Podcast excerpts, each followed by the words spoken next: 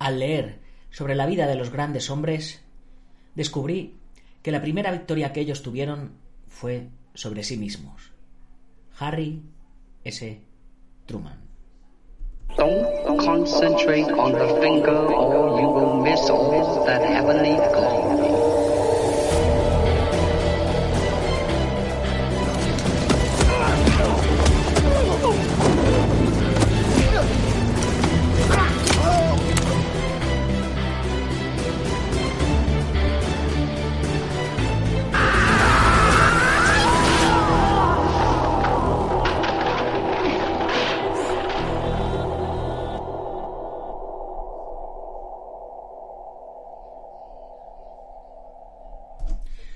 Muy buenos días, buenas tardes o buenas noches, dependiendo de dónde nos estés viendo o oyendo. Soy Nacho Serapio, fundador de Dragon, y te doy la bienvenida a una nueva edición de Dragon Magazine, tu programa de artes marciales y deportes de contacto. Hoy es martes 5 de mayo de 2020 y vamos por nuestro programa número 767. Locura, locura de, de la vida. Aquí ni, ni los búnkers, ni los encierros, ni las cuarentenas van a acabar con nosotros. Seguimos aquí al pie del cañón. Y bueno, nuestro programa de hoy se lo voy a dedicar a todos los que padecéis o habéis padecido asma, porque hoy es el Día Mundial del Asma. Y qué mejor manera de combatir el asma que haciendo ejercicio y sobre todo artes marciales, que te aportan resistencia, eh, capacidad pulmonar, control de la respiración, eh, y todo este tipo de cosas. Bueno, en fin, nuestro programa de hoy eh, vamos a hablar del Bok, el estilo de lucha de los mongoles, un estilo de wrestling, un estilo de grappling, un estilo de combate, poco conocido a nivel mundial, pero que sin embargo en, en Mongolia es deporte nacional.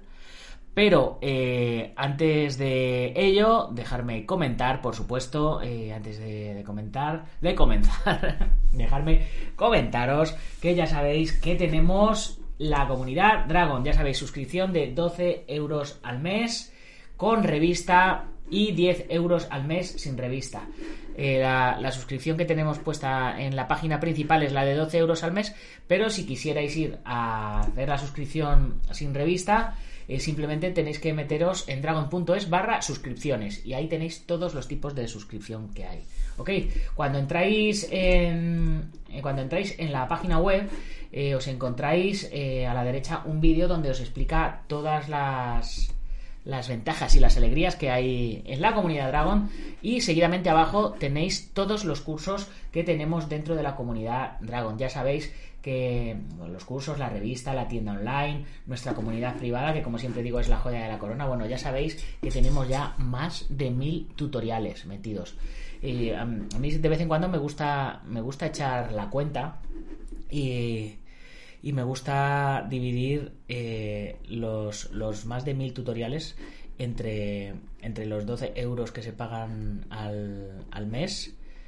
Y, y, es que eh, la cosa es eh, como, como, ridícula porque sale a 0,012 por tutorial. Y además tenéis eh, todas las revistas, tenéis libros en PDF para descargar. Bueno, eh, sinceramente creo que es la joya de la corona de las artes marciales. Son ya un montón de añitos que estamos aquí trabajando para que tengáis una buena plataforma y como habéis visto, pues se puede aprender artes marciales en casa. Está validado. Esto ya está validado por los grandes maestros.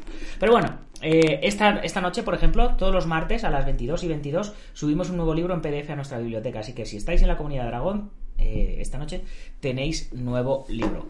Y vamos a pasar ya directamente a la chicha, si os parece. ¿Os parece? Venga, pues venga, vamos a ello. Bien, Bok, la lucha tradicional de Mongolia. Es el deporte más popular allí y requiere una técnica especial. Eh, cuando... Eh, bueno, vamos a empezar hablando por, por, Mongolia. Mongolia era un país comunista donde el gobierno eh, se manifestaba de manera dictatorial. Durante toda esa época comunista no era permitido viajar ni trabajar en el extranjero. Cuando en 1991 se estableció la democracia finalmente en el país, eh, pues muchos mongoles conocieron por primera vez lo que era la libertad y buscaron oportunidades fuera. El país pasaba por una crisis económica de, ven aquí, no te menes, y tenía una tasa muy, muy alta de pobreza. Así que creció una especie de, de club de la lucha ilegal, una especie de circuito ilegal en el que los mongoles eh, se podían comprar una visa para tener acceso a países que formaban parte del Schengen, como Bélgica. Unos mil mongoles, eh, según dicen los datos, pero realmente no se puede saber la, cifra exacta, llegaron así a la ciudad de Amberes. Les gustaba esta ciudad por ser pequeña y con mucha claridad.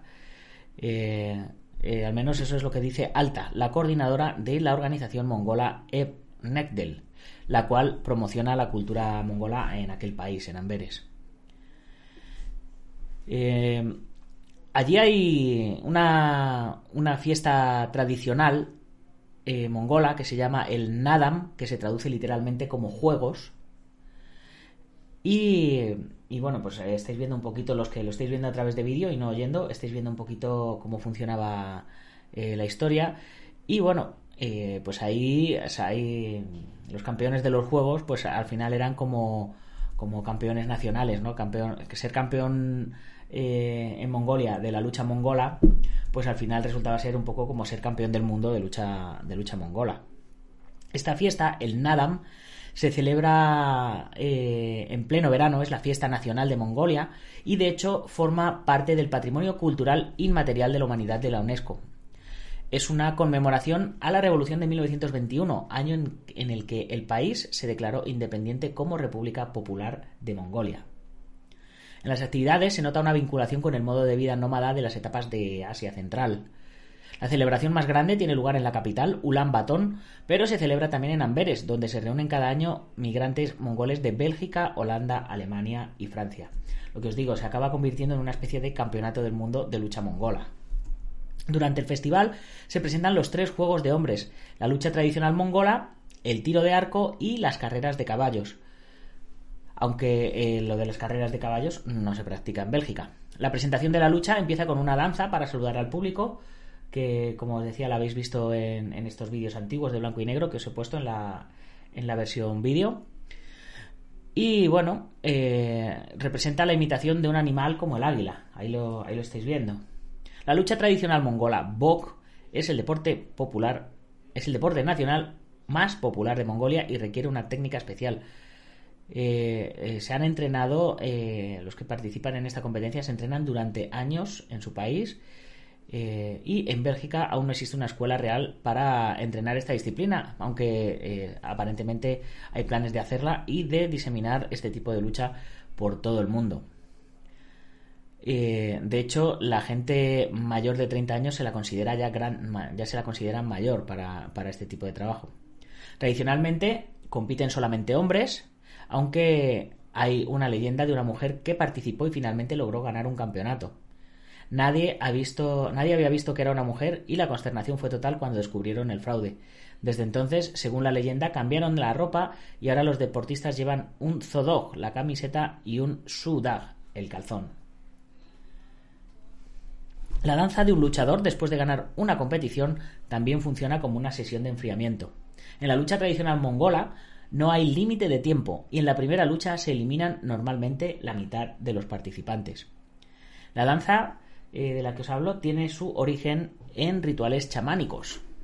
Y la lucha termina cuando uno de los competidores toca la tierra con las rodillas, con los codos, con la cabeza, con la espalda o cuando cae al suelo. En Mongolia el deporte es tan popular que dan títulos de honor a los luchadores por parte del gobierno. El título de gigante, después de ganar dos veces, gigante nacional, después de ganar tres veces, y gigante de honor, después de haber ganado cuatro veces. Y cuando eh, nace un niño, normalmente el, el deseo de los padres suele ser que al final de mayores se conviertan en luchadores. O sea, fijaros, fijaros qué curioso, ¿no? A ver si os puedo contar, eh, a ver si os puedo contar alguna cosita más de, de este tipo de, de luchas.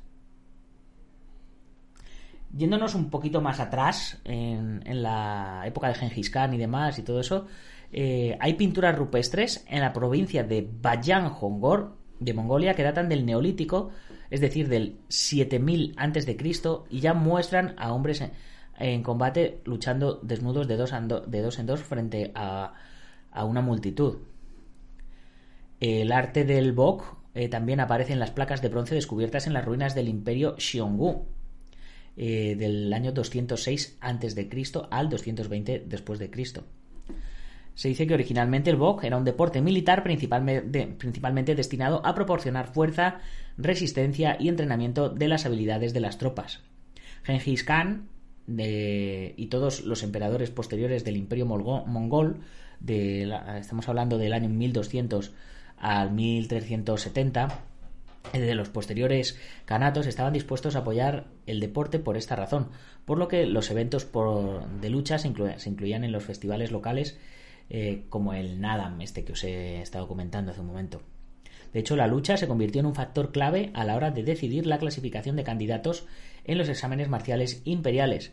Además de ser luchadores destacados, eh, pues ya tenían altas, altas distinciones.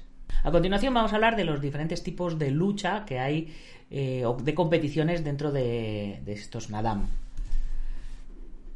Nos encontramos con que, eh, eh, pues, como, como os decía, eh, este tipo de lucha tiene, tiene tres niveles. Eh, la, la lucha mm, nacional, Nadam, la lucha provincial Nadam y la lucha distrital de Nadam. Como os digo, es una pieza cultural vital del mundo de los mongoles. y bueno, hay muchas competiciones que tienen lugar cada año. Eh, desde Mongolia, el oeste, el sureste de Rusia, el norte de China. La más grande es el Festival Nacional que se celebra a cabo en Mongolia, del cual habéis visto unas imágenes y, tiene un máximo de unos 1024 luchadores. El juego Nadam eh, en Mongolia tiene lugar en julio de cada año. La competencia nacional es la más grande. Eh, Ulal Bator, que tiene un número más grande de luchadores y de transmisiones en vivo, además, por radio y televisión del país. Y se divide en tres clasificaciones o tres. eh, bueno, serían como tres ligas: lo que os decía, la liga de distrito, la liga provincial y para llegar a la liga nacional. Para el Nadal de Ulan Bator, los encuentros se llevan a cabo en un estadio grande, mientras que en el campo para los Nadal de menor escala, generalmente los partidos se llevan a cabo en un estadio pequeño o en un campo abierto de hierba.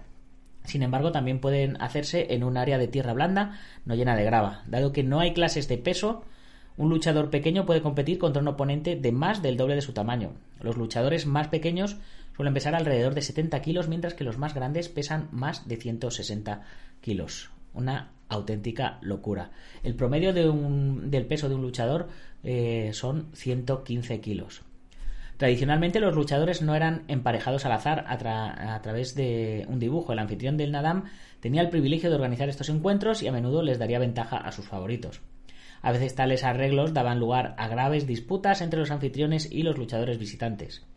A pesar de que los modernos códigos de lucha desde 1980 estipulan a utilizar el método de mucho dibujo, eh, no sé lo que es el método de mucho dibujo, pero yo os lo cuento tal como lo, tal como lo leo. Esto solo se da los encuentros más importantes de los Nadam entre, entre las regiones y los encuentros de campeonatos. A nivel de base, todavía se hace el sistema tradicional. El rango solo puede alcanzarse durante el festival, el número de asaltos ganados por cada luchador determina el rango, y el rango más bajo es el de Halcón del Sum, dado, que dado a los cuatro luchadores superiores en el Nadam de nivel Sum en cualquiera de los 329 Sums de Mongolia. El rango más alto es el de Gigante, y el rango se mantiene para toda la vida. A mí este, este tipo de ranking me encanta. Mirad, halcón de Sum, elefante de Sum, halcón de Aymag, elefante de Aymag, león de Aymag, halcón de la nación, gavilán de la nación, elefante de la nación, garuda de la nación, no sé lo que es una garuda, león de la nación, gigante de la nación, gran gigante de la nación y gigante invencible de la nación. Si el luchador alcanza el mismo rango dos años en una fila de rango, está condecorado. Por ejemplo, un segundo ganador del Nadam a nivel Aymag eh, durante dos años seguidos se convertirá en Hurst Aslan, león afilado. Bien, los vamos a torneos de menor de menor nivel. Los Dasing Nadam son torneos de menor escala que el nacional, generalmente con 256 o 128 competidores. Se organizan una vez al año en los países para celebrar aniversarios específicos de provincias o lugares históricos. Es un Nadam único y es una escala más pequeña que la mayoría de los torneos provinciales. Por ejemplo, los Nadams de Dashing de la región oeste, el Dashing de la región Kangai, el Dashing de la región de Gobi o el Dashing de la región este, que se hacen cada dos años. El otro que hay es Altargan. Los mongoles buriatos también celebran su propio Nadam cada año con su propio estilo de lucha. Los competidores vienen de diferentes regiones de Mongolia que tienen poblaciones significativas de Buriatia, como Dornod, Enti, Selenge, Bulgan, Ornod, en fin, un montón de sitios. En 2010 el festival, por ejemplo, tuvo lugar a finales de julio en Ulaanbaatar. Los luchadores compitieron en dos divisiones de peso, menos de 75 y más de 75, para el peso más ligero.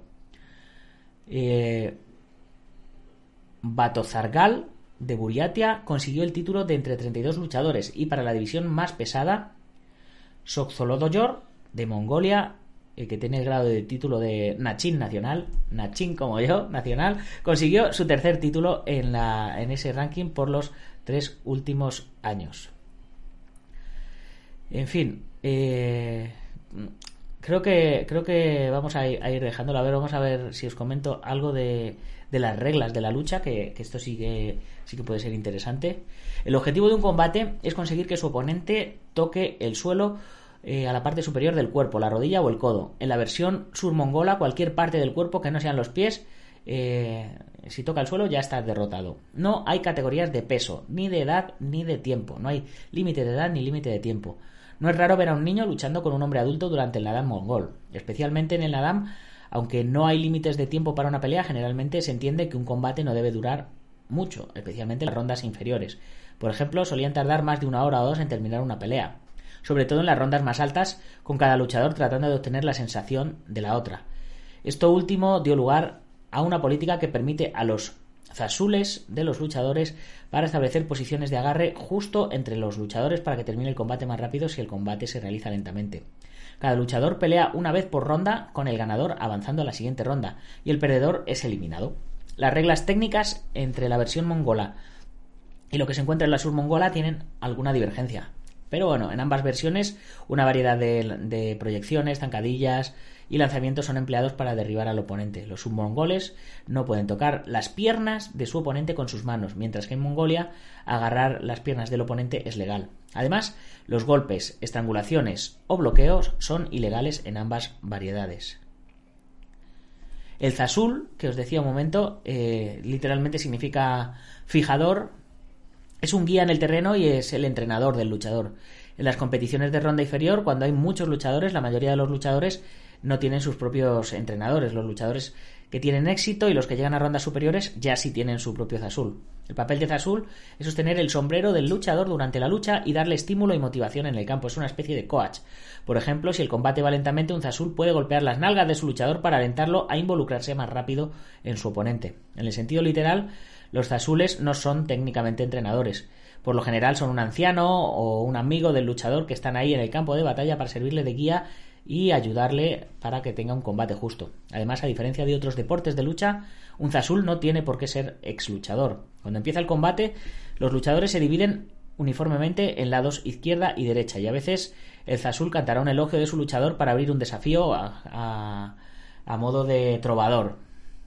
En las rondas más altas, el Zazul del otro lado también responderá con su propio elogio a su luchador. La alabanza poética de un luchador por su Zazul viene del luchador con el grado más alto. El inicio del combate. Los luchadores eh, comienzan un combate cerrado en conjunto, mientras que eh, hay otros estilos en que empiezan el combate sin contacto, dependiendo del tipo. Los sordos y o irates, por ejemplo, lo, lo comienzan cerrado, con, ya en grappling directamente. Los Uzemichin Kalka y Ulumbuir inician el combate sin contacto. El contacto de la pierna, como os digo, mm, eh, no se permiten movimientos entre las piernas y las manos en algunos estilos, mientras que hay otra variante que permite eh, agarrar las piernas. Eh, con respecto a las patadas, un luchador puede patear a su oponente directamente en las piernas, pero esta técnica no es sancionada por otros estilos y está prohibido en el código oficial. Hay algunos estilos en los que sí se puede patear y otros en los que no. Lo normal será no, que no se patee. Y con referente a las caídas, la definición de una caída varía dependiendo de las regiones. Eh, en unas regiones se define caída cuando los homoplatos tocan el suelo, como la lucha turca o la lucha estilo libre. El estilo surmongol, eh, compartido también por varios, considera que una caída se ha producido tan pronto cualquier parte del cuerpo por encima de la rodilla toca el suelo. Y hay otra variante, sin embargo, que permite que una mano toque el suelo sin perder el combate. Y ahora sí que sí, chicos, con esto vamos terminando el programa de hoy. Espero que os haya parecido interesante este estilo de lucha. No sé eh, si, si hay alguien, algún entrenador, algún descendiente mongol aquí en España que conozca este estilo de lucha. Si lo hay, me encantaría entrevistarle. Y si no, pues nada, chicos, seguiremos sin poder hacer lucha mongola y continuaremos con la lucha canaria y la lucha leonesa. Bueno, eh, Recordaros que os suscribáis al Guerrero Interior, recordaros que os suscribáis a Dragon Artes Marciales, que activéis la campanita, que en el Guerrero Interior subo los entrenamientos, subo lo de Operación Diamante y voy subiendo mis reacciones a mis antiguas peleas, etcétera, etcétera. Mis reflexiones y mis paranoias. Y aquí, en este canal, Dragon Artes Marciales, pues todos los días de lunes a viernes tenéis podcast. ¿Qué más se puede pedir? Pues se puede pedir que os convirtáis en patrocinadores, como IPM International Martial Unión del Maestro Martín García, el gimnasio Bugenki Doyo de Sensei Marín, Antonio Delicado de la mitosa internacional Coso Ryu Joaquín Valera de Jalmín Hakido, Ubentex, plataforma número uno de gestión integral de torneos, Alberto Hidalgo, con sus dos canales de YouTube, Alberto Hidalgo y Alberto Hidalgo Dragón de Oro, eh, por supuesto, Guamai.net, desde 1985 haciendo torneos Open de artes marciales y TAD Academy de David Armendari, 26 escuelas en toda España. Ahí es nada.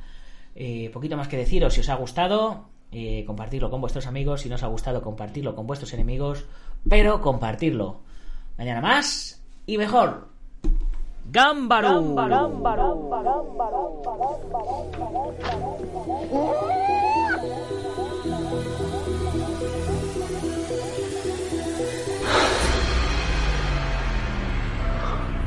Ya sé cómo fue.